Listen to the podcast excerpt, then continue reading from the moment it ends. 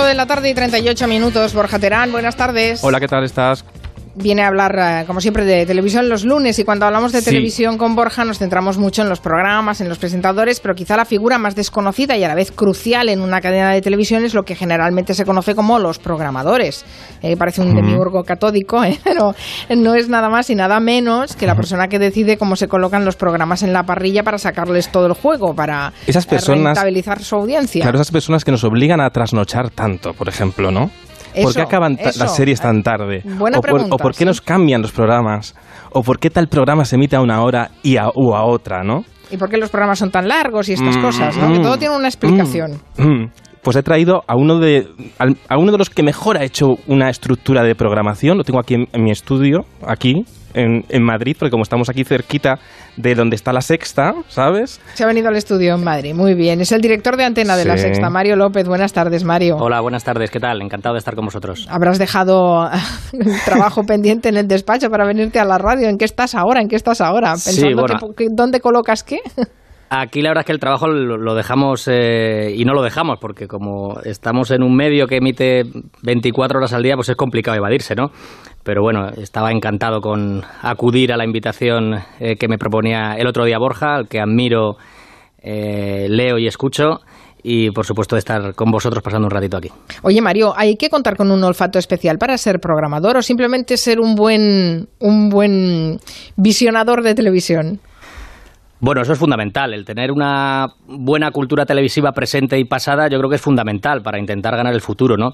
Eh, pero más allá de eso, yo creo que es importantísimo tener en cuenta a la gente. Esto parece una obviedad, pero es un verdadero ejercicio de sociología el que tenemos que intentar hacer todos los días, ¿no? Se trata de intentar satisfacer la demanda del, del espectador eh, a nivel general, pero también muy a nivel particular cuando hablamos de una cadena, en este caso concretamente, en mi caso, la sexta, eh, para saber eh, qué es lo que le interesa, cuándo le interesa, con qué códigos, etcétera, ¿no? Y la sexta, hemos descubierto que al espectador de la sexta le interesa mucho la información, pero no empezó así la sexta, en realidad, ¿no? Porque la sexta al principio, cuando se lanzó, se lanzó al grito de Emilio Aragón de tenemos el mundial, se lanzó con una especial predicción por los deportes. ¿Por qué empezó con los deportes? Tal vez porque si tenía el fútbol la gente se antenizaba y se atrevía ¿no? a, poner la antena a una televisión nueva. Sí, yo, yo creo que fue. No estaba allí en ese momento. todavía, no, todavía, no estaba. Eso es, pero, pero en fin, yo creo que todos entendimos que esa era la, principal misión, ¿no? De aglutinar eh, la atención de mucha gente en un momento en el que la sexta comenzaba su andadura, ¿no? Hablamos de abril del año 2006, eh, donde ya existían muchísimas cadenas y donde era necesario, ¿no? Hacer una llamada de atención al espectador y lo, lo consiguieron gracias al, al fútbol en este caso, ¿no? Pero coincido contigo. Eh, como cualquier ser vivo, y creo que la televisión lo es, eh, la sexta ha ido evolucionando, ¿no? Es un poco lo que vienes a apuntar, Borja. La sexta evoluciona desde una fase inicial donde seguramente que su público, además del deportivo, era yo diría que casi casi adolescente y juvenil, eh, con muchísimos eh, productos orientados a ese público que en aquel momento yo creo que les ofrecía... Con mucha comedia también. Eso es, les ofrecía esa rentabilidad que pretendían, no aspiraban a hacer una grandísima audiencia, pero sí a segmentar esa, esa audiencia con muchísimos programas, muchísimas series relacionadas eh, con el público juvenil, con una cuota de pantalla evidentemente más alta que ningún otro público en ese público juvenil. Seguramente que recordáis series como SMS, eh, multitud de espacios con cómicos y monologuistas, eh, incluso dibujos animados en sobremesa como Futurama, bueno, y había, Padre de Familia. Pero, había uno que ya estaba en el principio y sigue ahí, que es el Wyoming. Así sonaba Wyoming el primer, en los primeros minutos de la sexta.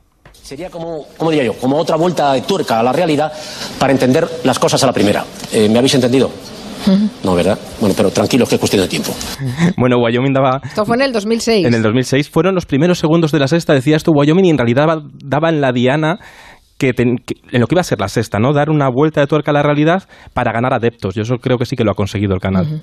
Oye, eh, de todas maneras, eh, el, programa de Wyoming empezó en otro horario en otro, y en otro día de la semana, ¿no? ¿no? No estaba ubicado donde está ubicado ahora, o yo me estoy equivocando. Exacto. El programa de Wyoming nació como una revista de, de medios era una especie de maldita hemeroteca, fíjate, vigilar eh, lo que hacían los medios de comunicación y, al final se fue y se emitía los jueves por la noche, si mal no recuerdo, ¿no? Y luego al final se convirtió en un programa diario fundamental para, para organizar la, programación, ¿no? Porque está, sabemos que está todas las noches a las 10 de la noche y se convirtió yo creo que en una especie de contrainformativo, ¿no? En el, en el otro, en el otro, en el otro telediario, ¿no? Como dice Wyoming, ¿no? Donde no se atreven a contar la verdad, ¿no? Los que no se atreven a contar, bueno, Wyoming lo cuenta con el la verdad, claro. Eh, imagino, Mario, Mario López, director de Antena de la Sexta, que la decisión de dónde se ubica un programa a veces es tan comprometido que puede marcar la diferencia entre un éxito y un fracaso. Claro, es muy importante, ¿no? La estrategia de programación es muy importante. Es verdad que primero de todo parece una novedad, pero hay que saber a qué mm, tipo de público se dirige el programa en cuestión y eso se hace de forma premeditada en función de la necesidad que puntualmente tenga cada cadena en la franja horaria en la que quiera imprimir un cambio, un nuevo impulso. Evidentemente no solamente basta con saber eso, hay que saber qué ofrece la competencia, hay que saber quién consume televisión en esa hora en la que vas a emitir, de nada tendría, eh, no, tendría ningún sentido emitir un, programa eh, para eh, población juvenil, por seguir el ejemplo anterior, en una franja en la que los jóvenes no están presentes en, el consumo de televisión. Hay que saber además cuál es el programa que se emite antes, que no haya una interrupción de los targets de los públicos televisivos entre un programa y otro. Hay que saber cuál es el programa que va detrás. Hay que tener en cuenta, por supuesto, el presupuesto, la calificación de edad. Bueno, digamos que después de analizar un montón de cosas, luego puedes acertar o no. encima, ¿no? Al final es cuestión de suerte, ¿no? Eso es. entonces tenéis que, tenéis que mirar tanto a lo que el gusto del espectador también, pero también el gusto de la competencia en ese momento. Claro. La tentación te lleva a pensar que cuando hay franjas de consumo televisivo claramente capitalizadas por un determinado segmento de población, lo fácil es eh, bueno, ofrecer algo que pueda ser consumido por ese segmento de televisión mayoritario, pero claro, esta no es la receta del éxito, ¿no? Mm. De hecho, bueno, pues seguramente que eh, la sexta, cuatro, eh, la televisión temática en general, tiene que dirigirse a unos públicos porque nacen más tarde que las grandes generalistas, que Televisión Española, que Telecinco y que Antena 3 o La Forta, que no estaban eh, tan especialmente atendidos por estas grandes televisiones que nacen mucho antes que nosotros, ¿no? Por eso, por ejemplo, Cuatro, La Sexta, tiene un perfil un poquito más masculino eh, que femenino, ¿no? Digamos que la media eh, en cuota de pantalla que tenemos en hombres siempre supera a la de mujeres, ¿no? Casi siempre por buscar esa complementariedad que antes decíamos. ¿no? Me dice José a través de Twitter, estos señores son los que retrasan los programas cuando hay fútbol en abierto, los cambian de día, ¿verdad? ¿Sois pues vosotros? Pues sí, pues sí, la verdad es que sí. Es verdad que tenemos que estar eh, muy atentos a la competencia, como decíamos antes, ¿no? y seguramente que no hacemos una buena gestión de la parrilla o de la programación de la cadena cuando competimos frontalmente contra grandísimos eventos y concretamente el, que nos eh, comentaba nuestro espectador pues es el gran evento televisivo, ¿no? Un, buen partido de fútbol. En ese sentido, bueno, pues nos buscamos eh, eh, los caminos para intentar esquivarlo, ¿no? En la medida de lo posible. Y no sufrirlo, ¿no? Oye, la llegada de Netflix y las nuevas plataformas, ¿cómo cambian la forma de hacer la televisión tradicional? Bueno, es una, es una buena pregunta. Yo creo que eh, eh, eh, todas estas plataformas que, comentas, lo que tienen que reafirmarnos es en la idea de que tenemos que hacer una televisión de utilidad al espectador, una televisión local, una televisión que apele al sentimiento de la ciudadanía de nuestro país y que esté muy pegado a la vida de, de, todos los que consumimos televisión en nuestro país. ¿no? Seguramente que ese es el gran nicho, la, la gran oportunidad que tenemos frente a estas multinacionales eh, norteamericanas que nunca van a atender esa demanda ciudadana, ¿no? esa demanda de estar eh, generando debate social con las cosas que pasan y que nos importan aquí en nuestro país. Y luego la sexta estáis prácticamente todo el día en directo, ¿no? Si, si pasa algo, está la sexta y con Ferreras en directo. Bueno, Antonio es un, un, fenómeno, es una suerte que sea el alma de esta, de esta cadena y era uno de los propósitos que nos planteábamos, ¿no? Eh, teníamos que hacer reconocible nuestra señal, teníamos que hacer que tuviera mucha identidad entre el espectador, ¿no? Y desde luego era una oportunidad enorme por la situación que se producía en aquel momento, hablo del año 2012, cuando se produce la integración de la sexta en el grupo A3 Media, era una oportunidad el saber atender esa demanda ciudadana que decía quiero ver televisión en directo pegada a la vida eh, televisión eh, eh, que genere debate social, como antes decía, y ahora mismo, pues el impulso que nos da el pertenecer a este grupo hace que seamos la televisión que más horas ininterrumpidamente está en directo, son 15 cada día, ¿no? y, con, una programación que además que es muy fácil de reconocer. Por eso he traído un fragmento de un momento, a ver si adivináis quién es, porque hace años, hace 20 años en la televisión, había una figura que eran los presentadores de continuidad, aquellas personas que iban a... Esto es muy antiguo, ¿eh? Sí, con, que había una mesa, así una planta, preferiblemente una planta así un poco hortera de fondo y un teléfono al lado y ahí se ponía un presentador barra presentadora a anunciar los programas que venían después. Eso ha desaparecido. Vamos a escuchar un fragmento de una presentadora de continuidad que luego se hizo muy famosa. Vamos a ver si adivinamos quién es. Hola, buenas noches. Hoy en Cineclub, dentro del ciclo Jack Lemon, tendrán un clásico de la comedia americana. Con faldas ya lo loco, con Marilyn Monroe y Tony Curtis. Esta película obtuvo un Oscar al mejor vestuario. Ahora pasemos al jazz. Y ahí se levanta, ¿eh? Ahí se levanta. Bueno, va, ya suficiente. Yo sé quién es, yo sé quién es. No sé si Mario la reconoce o la Yo lo sé porque me lo ha dicho Borja antes de entrar. y yo lo sé porque he crecido con ella. Es Leticia Sabater. Es muy identificable, sí, es Leticia Sabater. Yo no recordaba que estaba en continuidad. Eh, esto es en los 90, ¿no? Eh, esto es el año 90, exacto. Ya fue una, yo creo que ya ahí empezó a acabar este papel. Luego ya dio el salto con Hermida y luego ya dio el salto a los programas infantiles y acabó con la salchipapa. O sea, es una, una carrera fulgurante de resistente, absolutamente. Esta sí que podría hacer también el manual del resistente, Leticia Sabater. Em, em, ahora ya no se utilizan las, continuidades, pero sí que existe también las promociones que te van ligando, los, eh, las promociones de programas y, los links entre, programas. Eh, imagino que las promociones también entran dentro de lo que es la responsabilidad del director de antena, ¿no, Mario? Sí, sí, la verdad es que sí. La promoción es que es importantísima, siempre lo ha sido, pero, pero mucha, mucho más ahora no en un ecosistema como el, el que tenemos con, eh, decenas y decenas y decenas de, canales, el hacer eh, reconocible tu programación es fundamental, ¿no? Eh, no solamente para ponerla en valor y presumir de lo que tienes, ¿no?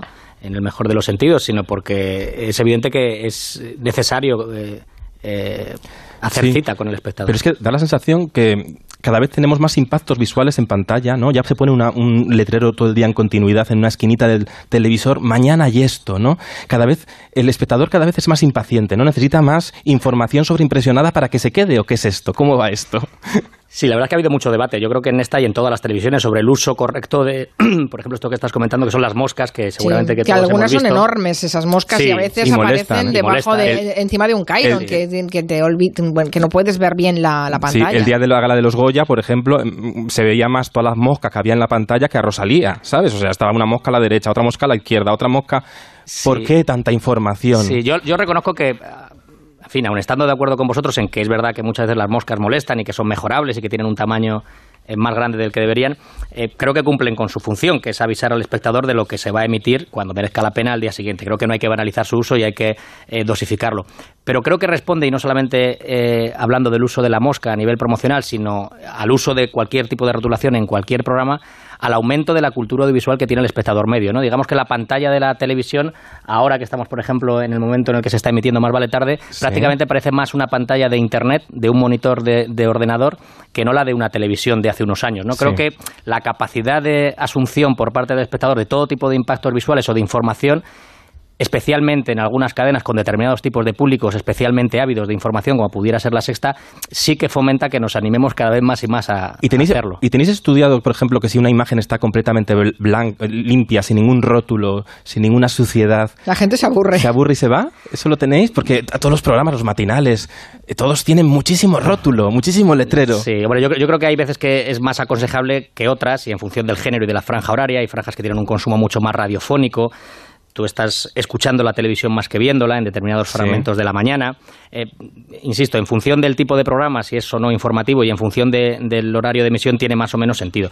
Pero yo creo que eh, eh, en general es importante rotular y sobre todo cuando el colmillo de esos rótulos cumplen con su función, que es ocebar o efectivamente informar. Yo soy muy de los que piensan que se trata de mantener la neurona del espectador encendida permanentemente. Si estamos viendo la entrevista o el total, como decimos en términos televisivos, de alguien hablando a cámara, es muy complicado que la atención del espectador ininterrumpidamente durante los 30 segundos de su intervención permanezca invariable, ¿no? Con lo cual, todo lo que sea partir la pantalla, generar un estímulo nuevo, un rótulo, una última hora, un reloj, etcétera, sí que aviva la atención del espectador. Poner última, no, pero poner última hora y a veces en la última hora llevan ya 10 horas con ella, ¿eh? También te digo. También, te doy la razón. Me dice Francisco Ergueta a través de Twitter, dice, preguntadle por qué se contraprograma con tanta ferocidad. ¿No es contraproducente poner tu gran éxito cuando ponen el gran éxito de otra cadena?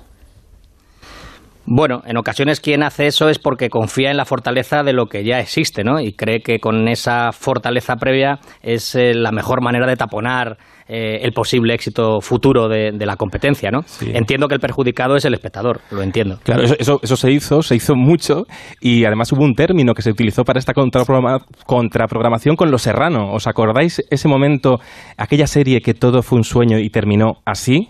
¿Qué haces aquí? ¿Y tú? Te recuerdo que nos casamos ayer. Sí. Te, te, te tanto de. Tanto. Exactamente tres horas y media, que creo que es lo que hemos dormido. ¿Cómo? Tres horas y media. Bueno, ¿qué te parece si nos ponemos las pilas que tenemos que dar de desayunar a todos los niños? ¿Mm? Así acabó Los Serrano. Los niños fueron ocho temporadas que en realidad fueron tres horas de sueño. No sabían ya los guionistas cómo solucionar el, galimatías de tramas y entonces dijeron, pues ¿qué hacemos para dejar al espectador tranquilo, feliz? Pues nada, que sea toda una mala pesadilla, que sea toda una mala pesadilla, que se suicidaban todos al final y tal, pero todos revivieron. Bueno, pues Los Serranos se utilizó mucho, lo utilizó Telecinco pues para hundir productos. Por ejemplo, Emilio Aragón lanzó una serie nueva en Antena 3 que se llamaba Casi Imperfectos, que no funcionó, porque pusieron Los Serrano, una serie de televisión española que fue muy bien al principio, que se llama Paco y Beba, no funcionó porque pusieron Los Serrano. Así lo hizo muchísimas veces y al final Los Serrano acabaron compitiendo con Aquino y Quien Viva, que era una serie que iba muy bien y las dos se terminaron complementando, ¿no? Fue un ejemplo, Borja, si me permites el apunte, de cómo la estrategia de programación en los bloques de publicidad fue importantísima en esa pelea, ¿no? Eh, digamos que la oferta que partía mm, con el clarísimo liderazgo era Los Serrano, por, por, las razones que todos conocemos, era una mm, serie muy, muy, muy, muy vista.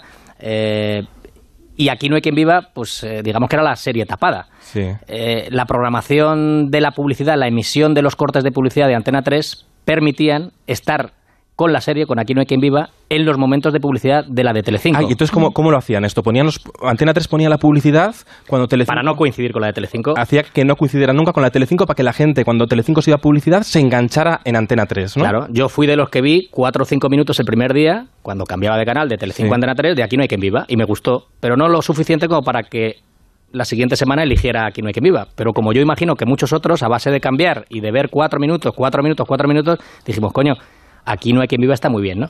Y después de un éxito tremendo en Los Serrano, poco a poco fue Aquí no hay quien viva la que pudo imponerse. O sea, hasta los, los, bloques de publicidad y cómo se estructuran dentro de la, de la programación, de la parrilla, eh, pueden hacer o ayudar a que un programa tenga mayor éxito. Es un poco locura, pero es así.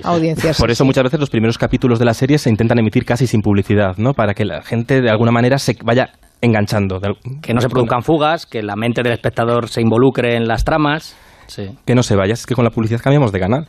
Está claro. Muy importante la publicidad, maravillosa. Es muy importante. Luego ha habido, hay otra, esto era el serranazo, ¿no? Pero también a veces hay un invitado estelar que sabes que si lo colocas en un programa te sube la cuota de pantalla. Por ejemplo, los lobos de Antena 3 fueron la semana pasada al hormiguero y hicieron máximo, ¿no? Pero hubo un personaje clásico que no podemos olvidar, que es Belén Esteban, que allá donde iba subía y disparaba los audímetros. Esta fue su primera vez.